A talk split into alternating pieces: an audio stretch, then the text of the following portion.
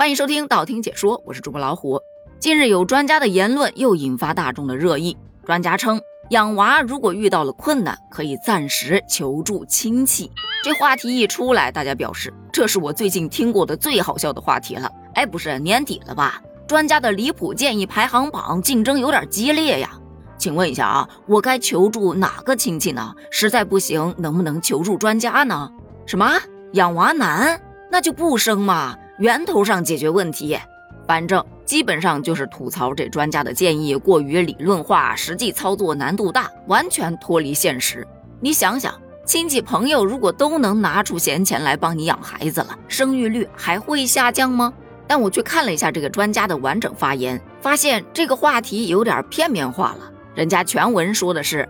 部分青年人由于生活压力，生育意愿不如从前，这包括教育压力、养老压力、医疗、生育、托育等多方面的压力，再加上经济下行、工资减低，对于年轻夫妇来说就有些不堪重负了。自己呢也是表示理解的，同时也感到非常的遗憾。不过青年人嘛，尤其是青年夫妇，还是要往前看的，人生的路还很长，困难终究是暂时的。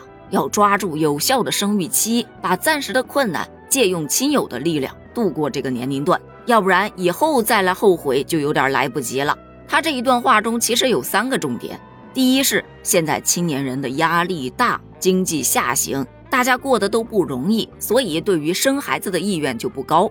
这个关于大家不愿意生孩子的原因分析，我觉得还是能接受的。其次，他表示青年夫妇都是有最佳生育年龄的。过了这个年龄以后再想生孩子啊，他可能就是高龄产妇，危险系数比较大。所以抓住有效的生育期，其实对大家都好。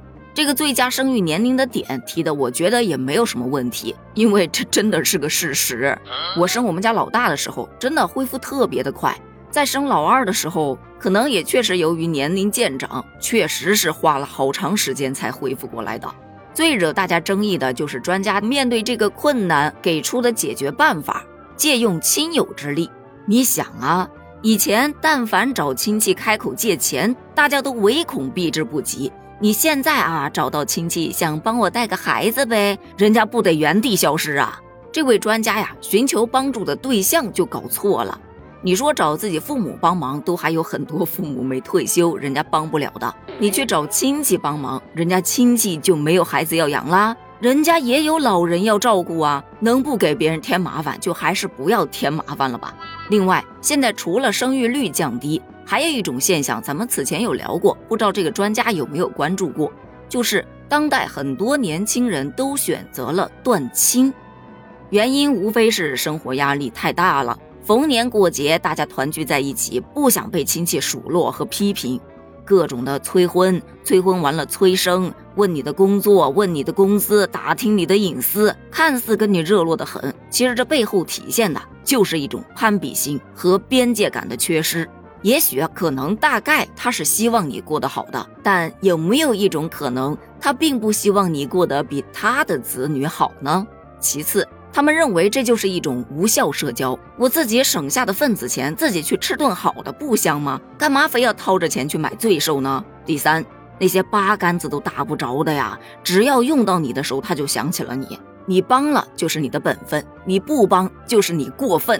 要知道，在老一辈的观念里头，托关系、找朋友、麻烦亲戚帮忙，是他们办事的一种方式。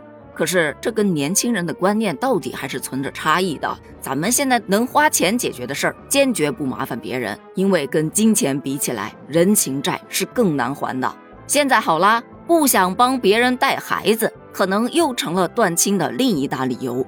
除此之外，也有很多小伙伴表示，如果把孩子生下来，带来的是窘迫和困难，你没有办法给孩子带来温情和爱，却让孩子寄人篱下，这真的是你想要的吗？